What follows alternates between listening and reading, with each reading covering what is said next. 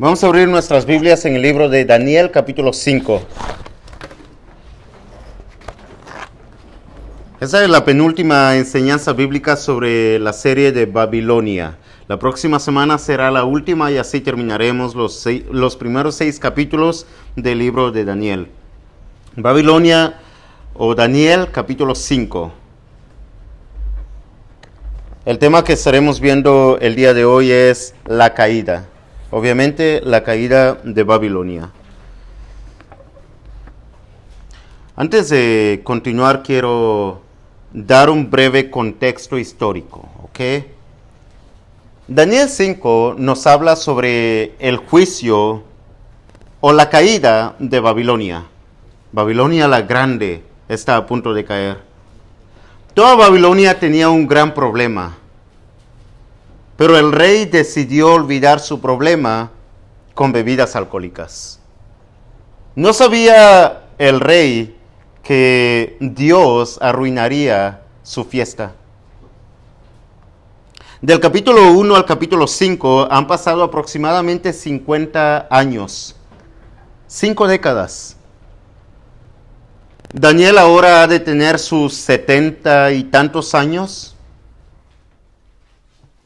Y por más de cinco décadas ha vivido dentro de Babilonia, alejado del pueblo de Dios, Jerusalén, la ciudad santa. Nabucodonosor ya murió hace muchos años atrás. Después de él se levantaron cuatro reyes. La Biblia llamará a este siguiente rey como el hijo de Nabucodonosor, aunque no es necesariamente hijo biológico de Nabucodonosor.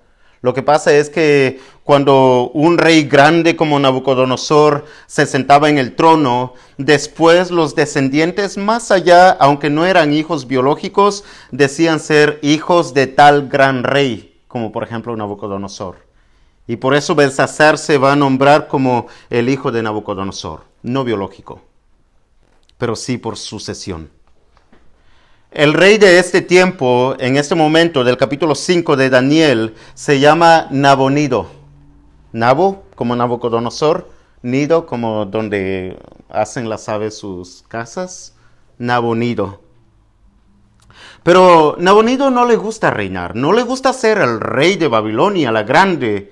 Eh, Nabonido es un aventurero. Y como todo aventurero, lo que él quiere hacer es montarse en su caballo, ir y hacer guerra contra los enemigos, contra las naciones, expandiendo así sus fronteras, las fronteras de Babilonia. Pero Nabonido tiene un hijo. Este hijo se llama Belsasar. Belsasar se va a nombrar en el capítulo 5.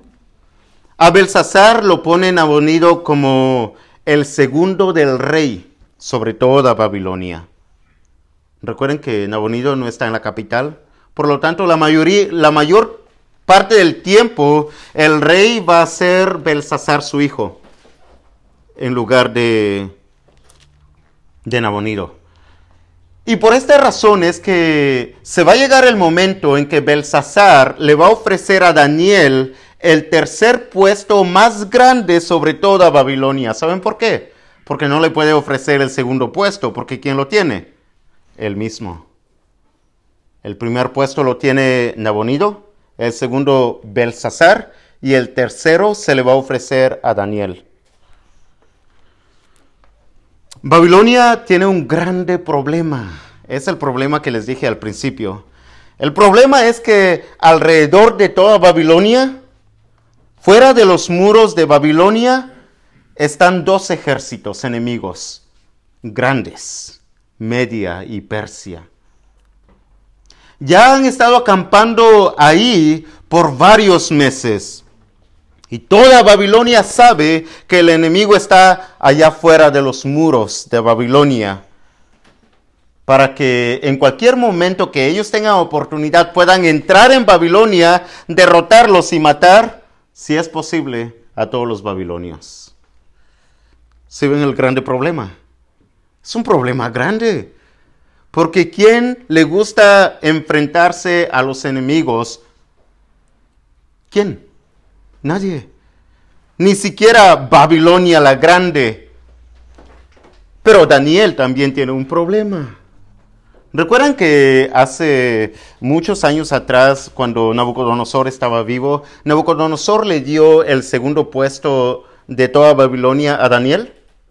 Bueno, a través de los años, han pasado ya varios años, cuatro reyes después, uh, entonces han empujado a Daniel fuera, lejos, como quien dice, lo han sentado en la banca y se han olvidado de él.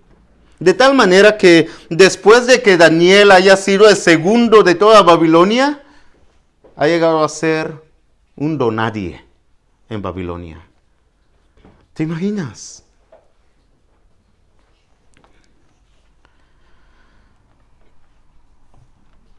Belsasar, el rey de Babilonia, no le parecía un grande problema el hecho de que el ejército enemigo Media y Persia esté en las afueras de Babilonia. No le parecía un problema grande.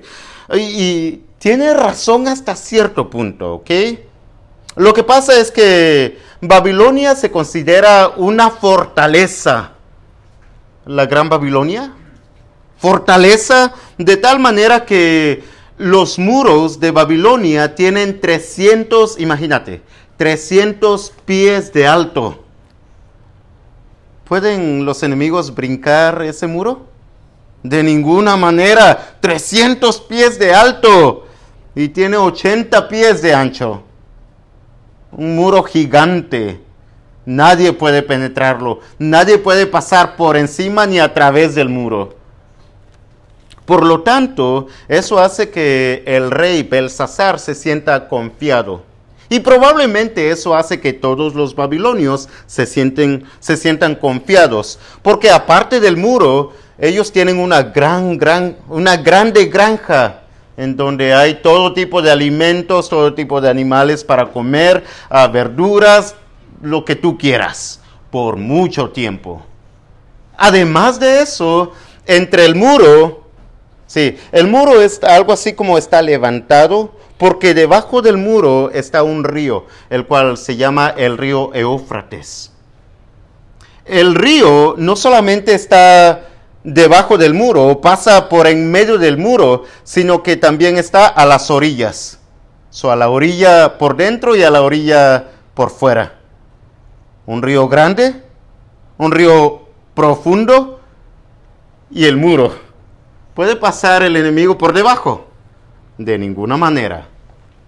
Por lo tanto, lo que hace Belsasar es que como se siente confiado porque tiene mucha comida, tiene mucha agua para mucho tiempo, él piensa y dice, bueno, mi padre Nabonido puede llegar en cualquier momento con su ejército y nos puede ayudar para derrotar a los enemigos Media y Persia y de esa manera Babilonia no va a caer.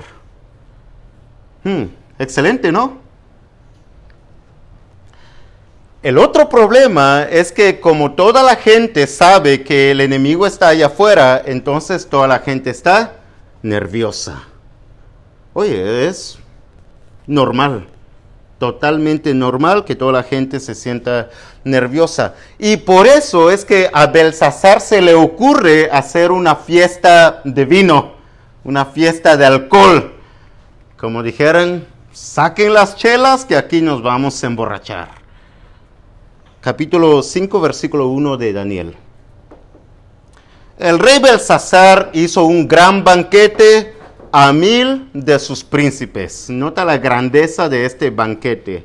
No había cientos de personas, había mil de sus príncipes, solamente sus príncipes, más toda la gente que había dentro de esa fiesta. Y en presencia de los mil bebía vino Lo más tonto que una persona puede hacer cuando tiene problemas es emborracharse por, para tratar de olvidar sus problemas. Es lo más tonto que puede hacer una persona en realidad. Lamentablemente, muchos en Babilonia. ¿Recuerdan que estamos poniendo Babilonia equivalente al mundo? Lamentablemente muchos en Babilonia deciden hacer eso. Pero Belsasar haría algo peor o sea, si emborracharte para olvidar tus problemas es tonto, Belsasar no solamente hace eso, que es una tontería, sino hace algo peor. Nota lo que sigue diciendo el versículo 2 al versículo 4. Belsasar con el gusto del vino mandó que trajesen los vasos de oro y de plata que Nabucodonosor su padre había traído del templo de Jerusalén para que bebiesen en ellos el rey y sus grandes, sus mujeres y sus concubinas. Entonces fueron traídos los vasos de oro que habían traído del templo de la casa de Dios que estaban en Jerusalén y bebieron en ellos el rey sus príncipes, sus mujeres y sus concubinas. Bebieron vino y alabaron a los dioses de oro y de plata, de bronce, de hierro, de madera y de piedra. ¿Sabes por qué? Mira, el enemigo está afuera. Entonces lo que Belsasar, Belsasar hace, dice, ok, emborrachémonos de esa manera, nos olvidamos un poco del problema, pero aparte de eso, porque cada Dios que se menciona aquí, cada ídolo, cada imagen de lo que está mencionando el versículo 3. Y cada una de esas cosas representa incluso los instrumentos sagrados o los vasos sagrados del templo de Jerusalén. Representa para Belsasar y para Babilonia los ejércitos o las naciones ya conquistadas por Babilonia. ¿Me entiendes? Es como, por ejemplo, ok, trae el dios aquel, ponlo aquí en medio de esta fiesta, trae los vasos de Jerusalén, del templo de Jehová, y tráelos aquí para que nos recordemos quién es Babilonia grande que ha conquistado a todos estos. Y sus dioses no sirven para nada porque ya los conquistamos. De esa manera, Belsasar piensa que la gente se va a calmar y ya no va a estar tan nerviosa o ya no va a pensar bastante en sus problemas. Pero eso es algo blasfemo y totalmente deliberado. Está haciendo las cosas completamente a propósito, porque él quiere hacerlo de esa manera, pero no sabe que la fiesta está a punto de salirse de sus manos a pasar en las manos del Dios vivo. Versículo 5. En aquella misma hora aparecieron los dedos de una mano de hombre que escribía delante del candelero sobre el, lo encandelado de la pared del palacio real y el rey veía la mano que escribía. ¿Se puedes notar esto? ¿Sabes que ya está borracho? Y ya están borrachos probablemente los mil príncipes y toda la gente. Pero de repente ven una mano como de hombre. No ven a una persona. Ven solamente la mano escribiendo sobre la pared. Sobre el muro de su casa. Mira que la gente escribe en el muro de tu Facebook.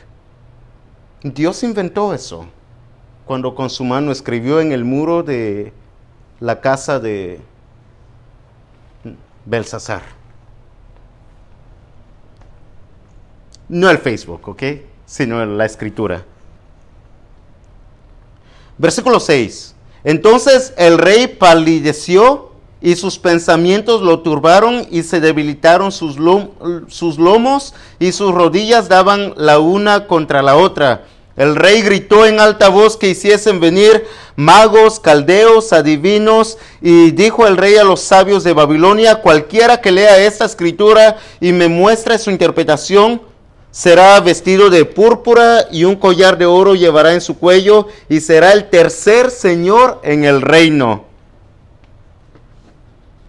Entonces fueron introducidos todos los sabios del rey, pero no pudieron leer la escritura ni mostrar al rey su, interpretación. Entonces el rey Belsasar se turbó sobremanera y palideció, y sus príncipes estaban perplejos.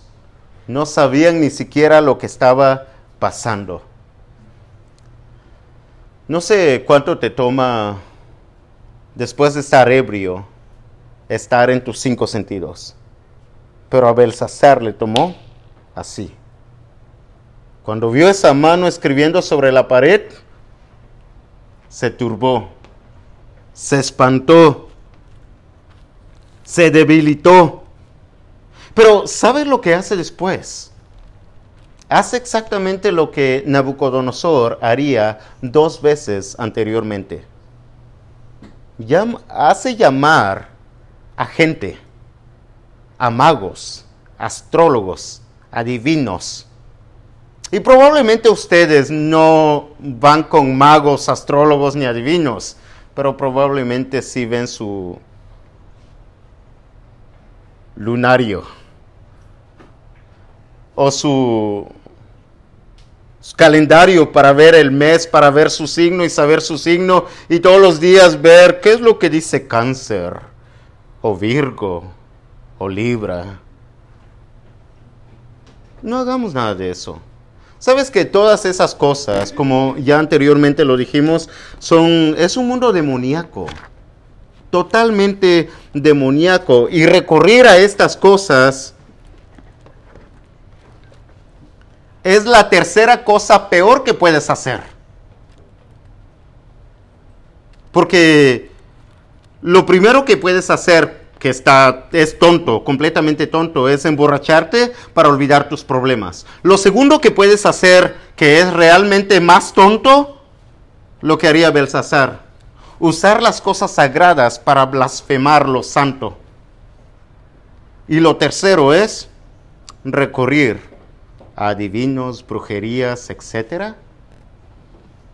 ¿Sabes que en la Biblia el rey Saúl cuando recurre a una bruja, es prácticamente su caída para el rey Saúl.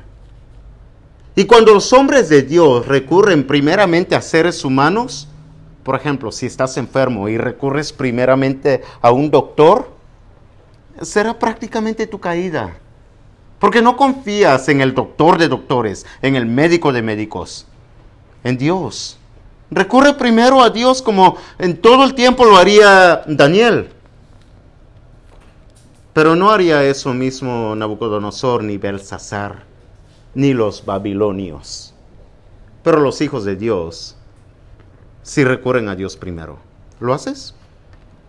Mira que ah, es la tercera vez que se mencionan este tipo de gente, astrólogos, magos, etc.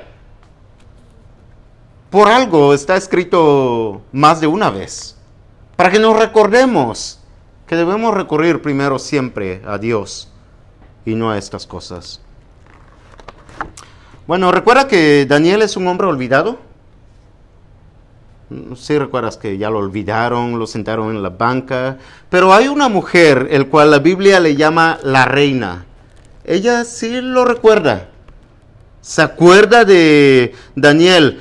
Se le llama la reina no precisamente porque es la esposa de Belsasar, probablemente es su hija, probablemente es la esposa de Nabucodonosor o la esposa de otro rey, pero ella ha hecho su tarea y se acuerda de los hombres o del hombre de Dios de Daniel. Nota lo que dice el versículo 9. Perdón, versículo 10 y voy a leerlo al 17. Dice así. La reina, por las palabras del rey y de sus príncipes, entró a la sala del banquete y dijo, Rey, vive para siempre, no te turben tus pensamientos ni palidezca tu rostro. En tu reino hay un hombre en el cual mora el espíritu de los dioses santos, y en los días de tu padre se halló en él luz e inteligencia y sabiduría como sabiduría de los dioses, al que el rey Nabucodonosor, tu padre, oh rey, constituyó jefe sobre todos los magos, astrólogos, caldeos y adivinos, por cuanto fue hallado en él mayor espíritu y ciencia y entendimiento para interpretar sus sueños y descifrar enigmas y resolver dudas. Esto es Daniel, al cual el rey puso por nombre Belsasar. Llámese pues ahora a Daniel y él te dará la interpretación. Versículo 13. Entonces Daniel fue traído delante del rey y dijo el rey a Daniel, ¿eres tú aquel Daniel de los hijos de la esclavitud de Judá que mi padre trajo de Judea?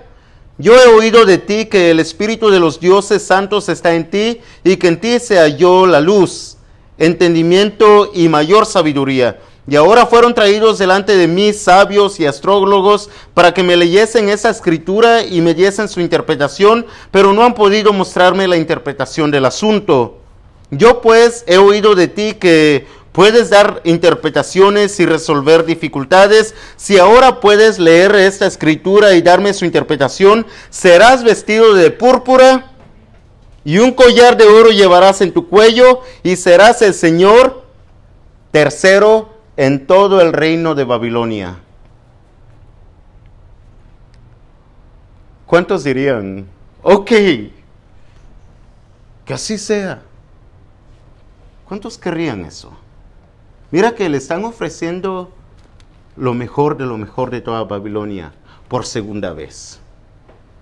Ya Nabucodonosor lo había puesto como segundo, ahora lo quieren poner como tercero después de haber sido olvidado. Sabes que si yo fuese Daniel, probablemente me sentiría algo así como molesto porque por muchos años a mí no solamente me quitaron mi puesto, segundo de toda Babilonia, sino que por muchos años me han tratado como un nadie, como un don nadie.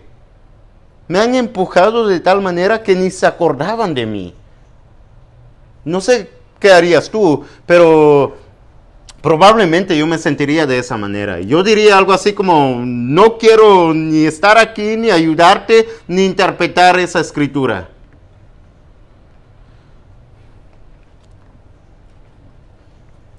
Ve lo que dice Daniel. Versículo 17. Entonces Daniel respondió y dijo delante del rey, tus dones sean para ti, y da tus recompensas a otros leeré la escritura al rey y le daré la interpretación. Querían ponerlo al tercero de, del mando de toda Babilonia, pero él rechaza eso. ¿Sabes por qué? Porque ¿quién quiere ser capitán de un Titanic que está a punto de hundirse? ¿Quién quiere ser señor de toda Babilonia que está a punto de caer? ¿Quién? ¿Querrías? Mira, y lo digo con todo, a mí, directamente. ¿Quieres ser grande en Babilonia que está a punto de caer? Porque Daniel rechazó todo eso, porque sabía que Babilonia está a punto de caer.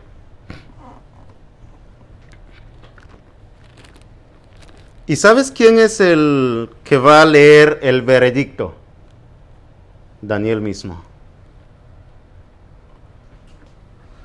Vamos a leer los versículos 25 al 28. Este es el veredicto, que se escribió en la pared, aquella mano, y este es el veredicto que ahora va a leer Daniel y va a dar el veredicto para Babilonia versículos 25 al 28. Y la escritura que trazó es esa mano. Esta es la interpretación del asunto. Mene. Contó Dios tu reino y le ha puesto fin. Tequel. Pesado has sido en balanza y fuiste hallado falto. Pérez. Tu reino ha sido roto y ha dado a los medos y a los persas. Entonces mandó Belsasar vestir a Daniel de púrpura y poner en su cuello un collar de oro y proclamar que él era el rey tercero de todo el reino de Babilonia. Entonces lo que estaba escrito en aquella pared, ahí está. Y también ahí está su significado. Pero la frase en sí es Mene, Mene, Tekel, Uparsin. Y viene Daniel e interpreta eso. Y con eso le pone fin al reino de Babilonia. Y después de ese día, Babilonia caería. ¿Sabes, ¿sabes cómo cayó? Bueno, ah, sobre esto, Mene, Mene, Tekel, Uparsin. Nota lo que dice contó Dios tu reino y le ha puesto fin. ¿Sabes que de ahí viene la frase tus días están contados? Tus días están contados. Porque viene Daniel en presencia del rey de Babilonia, Belsasar, y le dice, enfrente de los mil príncipes, enfrente de toda la gente que estaba ahí, le dice, tus días están contados. O sea, Babilonia está a punto de caer. ¿Sabes cómo cayó Babilonia? Mira que era una gran fortaleza. Nadie podría contra Babilonia. Pero los persas tenían una estrategia de genios. ¿Recuerdas el río Éufrates? El muro y todo eso. Bueno, ¿sabes lo que hicieron los persas o el ejército enemigo de Babilonia? Millas más arriba del río hicieron canales, los cuales desviaron el río, literalmente. Lo hicieron de tal manera que el río, cuando llegaba en los muros de Babilonia, ya se podía caminar. Y por fin lograron pasar por debajo del muro en el río caminando y así conquistaron a Babilonia y así cayó Babilonia. Y sabes, sin ni, ni siquiera matar a ninguno, porque todos estaban ebrios. Solamente murió uno, el rey. Nota lo que dice el versículo 30 al 31. La misma noche fue muerto Belsasar, rey de los caldeos o de Babilonia. Y Darío de Media tomó el reino siendo de 62 años. Wow. Así cae Babilonia la Grande.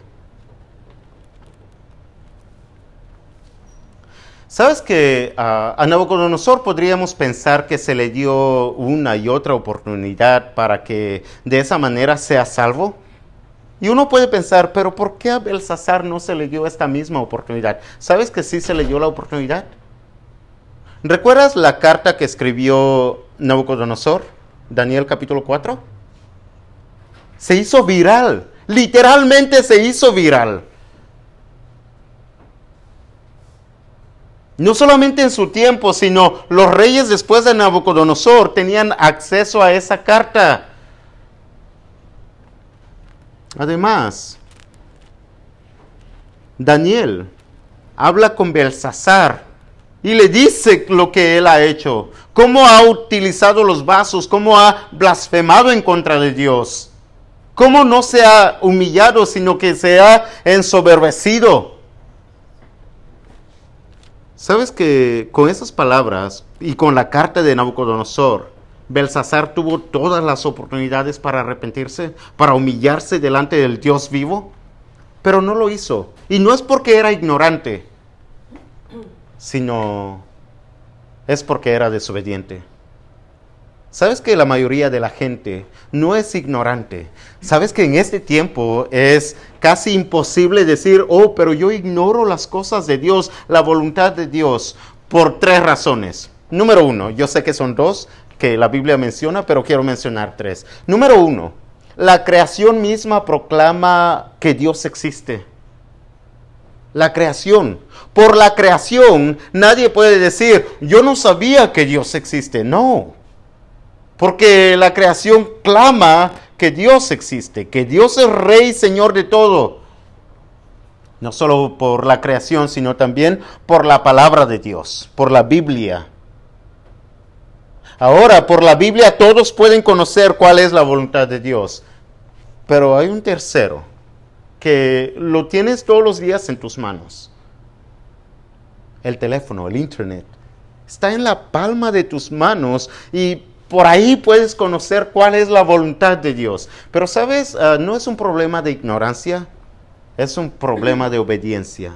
El por qué la gente no cree en Dios, el por qué la gente no se humilla delante de Dios. Es ese problema. Lo que sí debemos saber es que ahora no estamos hablando de Babilonia esa, Babilonia la grande, sino que estamos hablando del mundo entero. Lo que debemos saber es que Babilonia va a ser juzgada. Es lo que dice la Biblia. En segunda de Pedro capítulo 3 versículo 7 al 9 lo explica muy bien y todo será quemado, todo se encenderá y todo esto pasará. Con razón Daniel diría, no quiero nada de lo que me puedas ofrecer, ofrecer porque yo sé que Babilonia está a punto de caer. Y todo lo que puedas obtener en el mundo, todo es pasajero. Porque Babilonia está a punto de caer.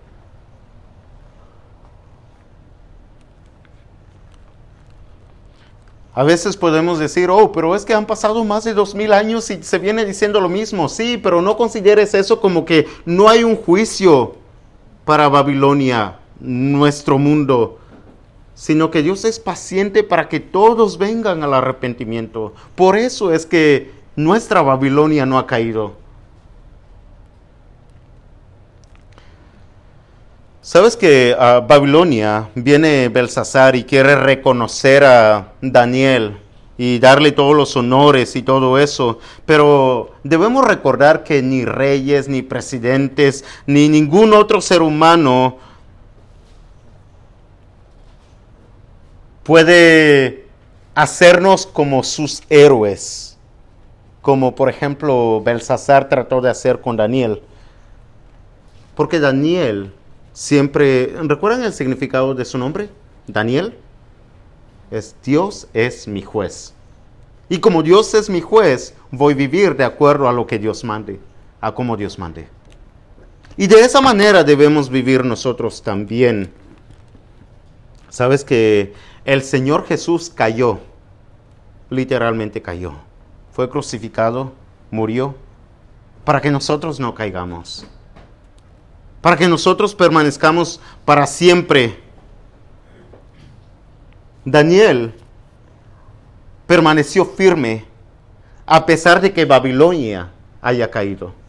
¿Te imaginas? O sea, Babilonia cae y Daniel permanece y pasa al otro reino. ¿Sabes que podemos hacer lo mismo? Así Babilonia, este mundo, caiga nosotros hemos pasado de muerte a vida por medio del bautismo. Hemos cambiado del reino de Babilonia al reino de los, de los cielos, que es la iglesia. Y aunque caiga este mundo, nosotros tenemos morada en los cielos, donde reinaremos para siempre con nuestro Dios, con el Dios vivo. Yo sé que mi tiempo está terminado, ¿ok? Solamente quiero dar ah, cuatro puntos que es importante. ¿Recuerdas de los vasos sagrados que el rey Belsasar trajo para blasfemar en contra de Dios?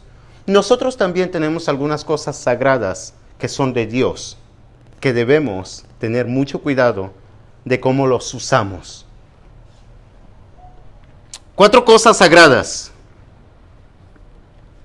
para que no blasfememos en contra de Dios. Número uno, la vida misma es sagrada. Con razón Dios diría, no matarás, porque la vida es sagrada. La vida de todos, no importa cuán grande, cuán guapo, cuán feo, cuán gordo, cuán ah, el color, no importa nada. Incluso la vida dentro del vientre de una mujer es sagrada. No matarás. ¿Sabes que se puede matar con palabras?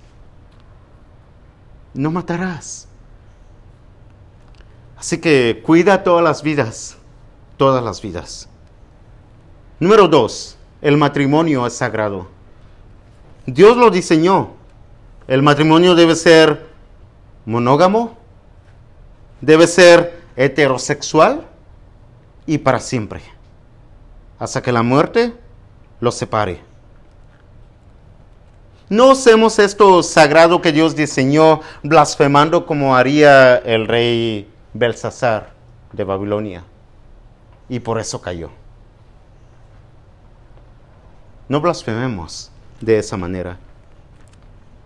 Sabes que el sexo tiene que estar dentro del matrimonio.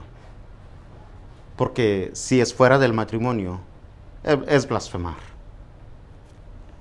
Número 3 nuestro cuerpo, mi cuerpo, tu cuerpo. Todos los que han sido bautizados, su cuerpo es completamente sagrado. Por eso eres santo. Imagínate, es tan sagrado de tal manera que Dios lo considera como el templo del Espíritu Santo, el templo de Dios. Por lo tanto, ten mucho cuidado lo que haces con tu cuerpo cómo lo administras. cómo comes incluso. La glotonería es pecado. Comer mucho sin control es pecado. Tengamos cuidado de cómo tratamos este vaso santo, este instrumento santo que Dios nos ha dado. No abusemos por malos hábitos.